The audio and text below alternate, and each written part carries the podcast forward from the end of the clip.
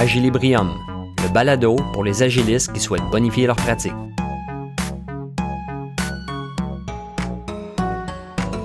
Dans cet épisode d'Agilibrium, nous voyons les différents schémas de coûts de délai et comment ils peuvent nous aider à prioriser les éléments du carnet de produits.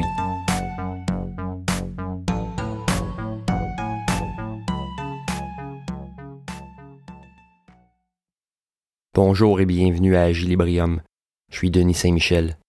Nous poursuivons notre maîtrise du backlog de produits en apprenant à utiliser les schémas de coûts de délai à notre avantage. Notre carnet de produits, notre backlog, contiendra idéalement dans le haut de l'iceberg, cette partie immergée, tout juste assez d'items pour assurer leur réalisation dans les deux ou trois prochains sprints. Les autres tâches, récits utilisateurs ou items qui sont dans la partie immergée de notre iceberg peuvent répondre aux propositions des acronymes DEEP et INVEST que nous avons explorés au cours de l'épisode précédent. Avec une bonne qualification des éléments du backlog, nous sommes davantage en mesure d'accomplir la mission qui nous est confiée comme Product Owner, à savoir générer le plus de valeur possible dans notre produit. J'ajouterai à cela qu'il est encore plus facile de générer la bonne valeur de produit au bon moment si notre carnet de produits est riche en éléments qualifiants. L'élément que je souhaite aborder aujourd'hui est le coût de délai. Le coût de délai, c'est ce que ça coûte de retarder la réalisation d'un élément du carnet de produits. Ce coût ne s'exprime pas uniquement qu'en argent, bien que cela puisse évidemment être le cas. Mais le coût peut aussi se traduire par une complexité accrue du code, par exemple, lorsque nous tardons à compléter une tâche de paiement de dette technique. Le coût de délai peut aussi prendre la forme d'un accroissement de la dépendance entre des items du backlog. Par exemple, ça pourrait être le cas lorsqu'un récit technique consiste à changer une librairie dans le code de l'application, librairie qui permet la réalisation technique d'autres récits utilisateurs. Tant et aussi longtemps que ce changement n'est pas accompli, d'autres items du backlog demeurent aussi en attente et dépendent de cet item-ci. Le coût de délai, alors, implique d'autres coûts de délai par association. Un coût de délai peut aussi affecter d'autres aspects de l'entreprise. Imaginons que nous ayons un récit utilisateur dans notre backlog qui consiste à ajouter une fonctionnalité de renouvellement de licence par paiement en ligne pour l'utilisateur. Sans cette fonctionnalité, les clients doivent écrire ou appeler l'entreprise pour obtenir une nouvelle licence. Cela mobilise du personnel au soutien à la clientèle. Alors, ce coût de délai se manifeste par une charge financière réelle de personnel et une charge de travail administrative accrue. Le coût de délai, c'est aussi ce que ça coûte à nous-mêmes et à nos équipiers de ne pas réaliser un item. Bien que ce soit difficile à quantifier, une charge cognitive accrue pour l'entretien du backlog, un découragement dans l'équipe, une complexification du code à entretenir, un désengagement, une perte de confiance de la part d'un client qui tape du pied en trépignant d'impatience, les risques associés à une non-conformité légale ou technologique sont tous des coûts qui peuvent découler d'un récit utilisateur ou technique qui n'est pas réalisé. Ajoutons à cela un risque réputationnel ou concurrentiel qui peut survenir si nous tardons trop à moderniser notre produit par rapport aux normes du marché ou à ce que nos compétiteurs offrent à leurs clients, et on peut comprendre l'importance de bien maîtriser nos coûts de délai. Une bonne façon de garder le contrôle de nos coûts de délai est d'en comprendre les différents schémas. Il ne suffit pas d'évaluer le coût lui-même. D'ailleurs, ce serait un exercice assez énergivore et fondamentalement inexact, puisqu'il est assez difficile de prédire l'avenir avec certitude. Il y a certaines exceptions à cela que nous aborderons un peu plus loin. Donc, sans chercher à ajouter un coût précis en argent à chaque item de notre backlog pour illustrer ce coût de délai, il est plus intéressant d'inscrire le schéma du coût de délai. Le schéma du coût de délai est ce qui nous indique comment ce coût de délai évoluera avec le temps. Le schéma de coût de délai nous aide à comprendre comment ce coût augmentera au fur et à mesure que nous tarderons davantage à réaliser un item du carnet de produits. Je vous présente aujourd'hui quatre schémas différents de coût de délai. Je vous invite à télécharger le document explicatif dont le lien se trouve dans les notes du balado. Chacun des schémas de coût de délai est illustré par un graphique dont l'axe horizontal représente le passage du temps et l'axe vertical le comportement du coût de délai. En principe, plus on attendra pour livrer un item, plus son coût sera grand. Il y a parfois un effet cumulatif qui se fait sentir si on tarde à réaliser un item. Cependant, chaque type de coût de délai sera différent et c'est pourquoi il est important de reconnaître les différents schémas. Le premier schéma que je vous présente est celui que l'on appelle accéléré. Ce schéma de coût de délai se caractérise par un coût déjà présent. C'est-à-dire que dès maintenant, puisque l'item n'est pas livré dans le produit, cela engendre un coût. Au point zéro de notre axe horizontal, on verra donc un coût associé et visible sur l'axe vertical. Puis, plus le temps avancera, plus ce coût augmentera, en ligne droite et avec une corrélation temps et coût. Ce schéma de coût de délai nous indique que cet item du backlog de produits qui n'est pas réalisé représente déjà un certain coût pour notre entreprise.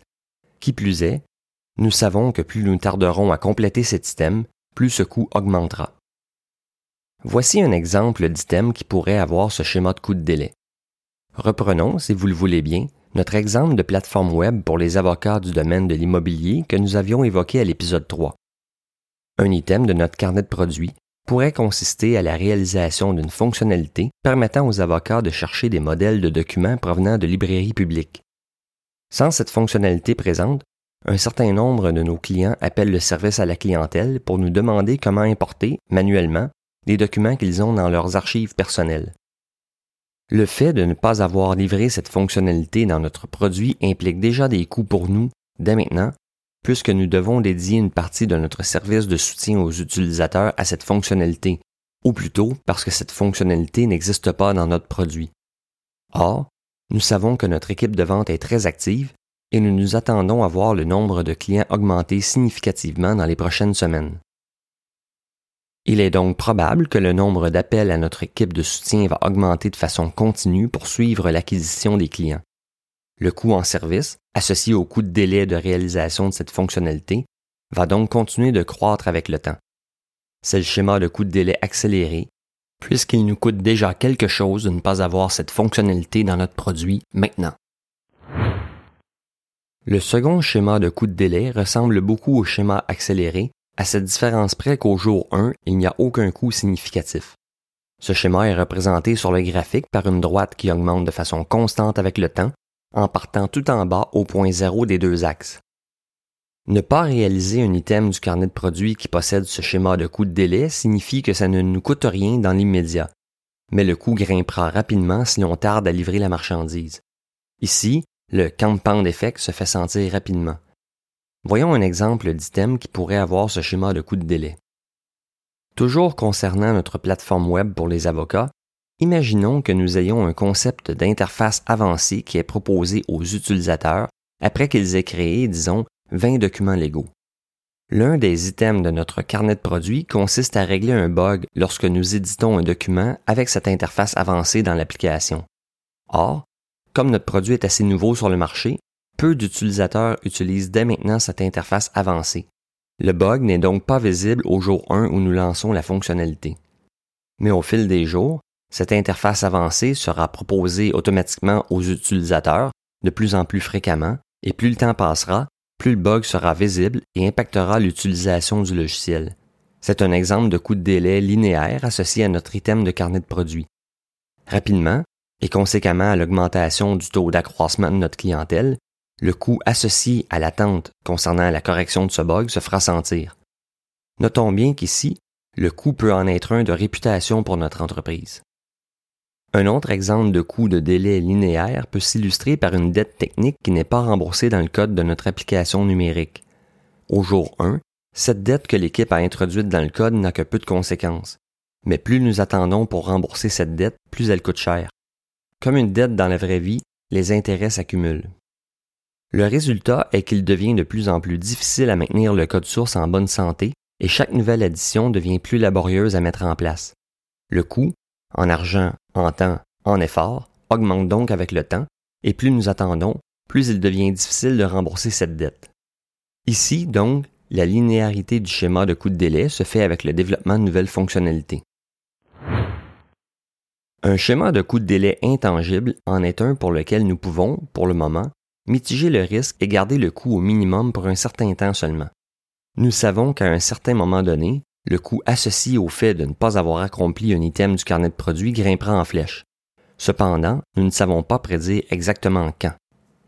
Un exemple de fonctionnalité ayant un coût de délai intangible pourrait être une fonctionnalité de performance.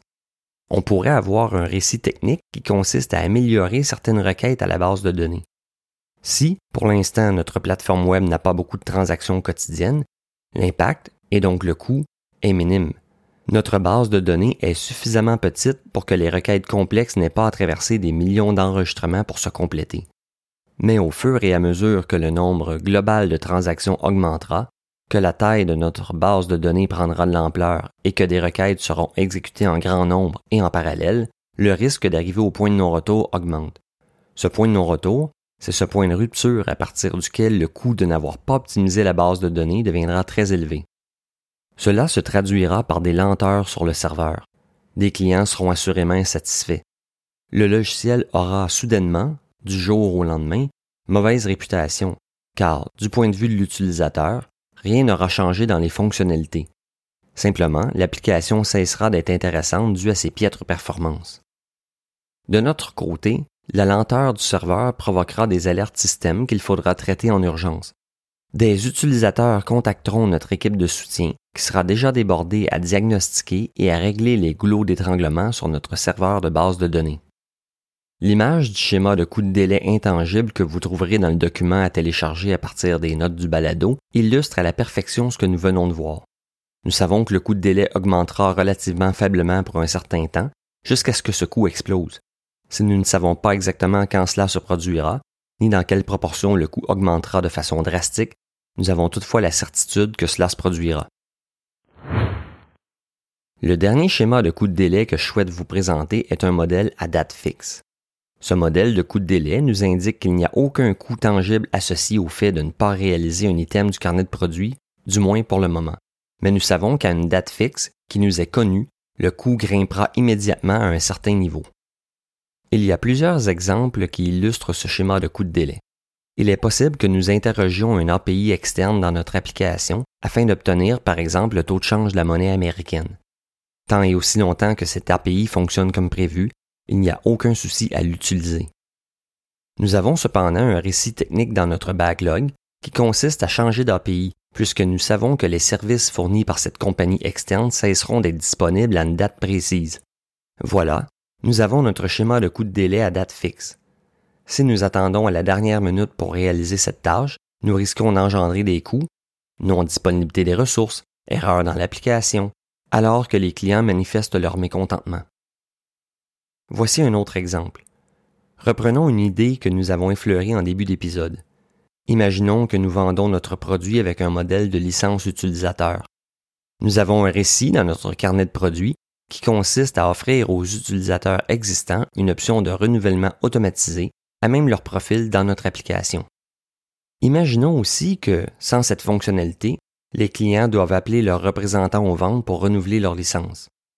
Enfin, imaginons que l'année passée, nous ayons vendu 2000 licences utilisateurs à diverses entreprises lors d'une promotion particulière. On voit se dessiner à l'horizon la situation. À la même date cette année, 2000 personnes sont susceptibles de nous appeler en même temps pour renouveler leur licence. Cela peut représenter un gros coût subitement. Mais nous connaissons la date à laquelle cela pourrait se produire. Nous sommes donc concrètement devant ce schéma de coût de délai à date fixe. Connaître les différents schémas de coût de délai existants est le point de départ pour intégrer cette notion dans notre pratique d'entretien et de gestion de notre carnet de produits. Concrètement, Comment pouvons-nous associer ces différents coûts de délai à nos systèmes de backlog? Premièrement, imprimez le document de référence dont le lien est dans les notes du balado et conservez-le à portée de main. Cette aide-mémoire sera très pratique lorsque nous commencerons à nous pencher sur les coûts de délai avec nos équipiers. Commençons à nous exercer avec des systèmes du backlog de produits qui nous sont familiers. La première question à laquelle on doit répondre est Est-ce que cet système nous coûte quelque chose maintenant tandis qu'il réside dans le backlog? Si la réponse est oui, on est fort probablement en face d'un coût de délai accéléré. On pourra alors documenter dans notre thème le type de coût engendré. Est-ce un coût financier, réputationnel, opérationnel? Il n'est pas nécessaire de chercher à estimer ce coût, à moins que nous le sachions hors de tout doute. Il peut arriver, par exemple, que nous engendrions des coûts mensuels fixes pour pallier à une fonctionnalité technique qui n'est pas réalisée. Par exemple, passer de l'utilisation d'un API payant à un API gratuit. Si c'est le cas, n'hésitons pas et ajoutons ce détail dans notre récit utilisateur ou notre récit technique. Si le fait de ne pas réaliser un item du backlog maintenant n'engendre pas de coût dans l'immédiat, demandons-nous si à une date précise ou suite à un événement futur particulier, la non-réalisation de cette tâche engendrera des coûts. Le schéma de coût de délai à date fixe peut aussi correspondre à la présence de conditions particulières. Par exemple, il est possible qu'un récit utilisateur ne représente aucun coût de délai présentement, mais que, à la suite de l'adoption d'une loi par le Parlement, le fait de ne pas avoir livré en production cette fonctionnalité entraîne des pénalités, des amendes ou un coût réputationnel pour l'entreprise.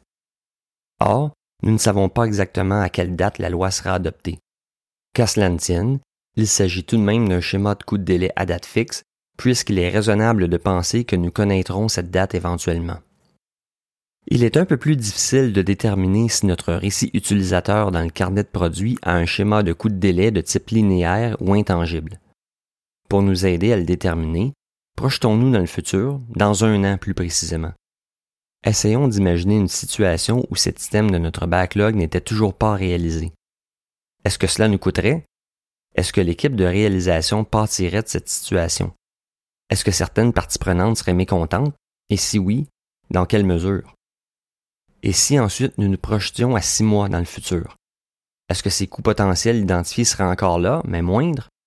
Y aurait-il moins d'insatisfaction, moins de problèmes à réaliser le produit?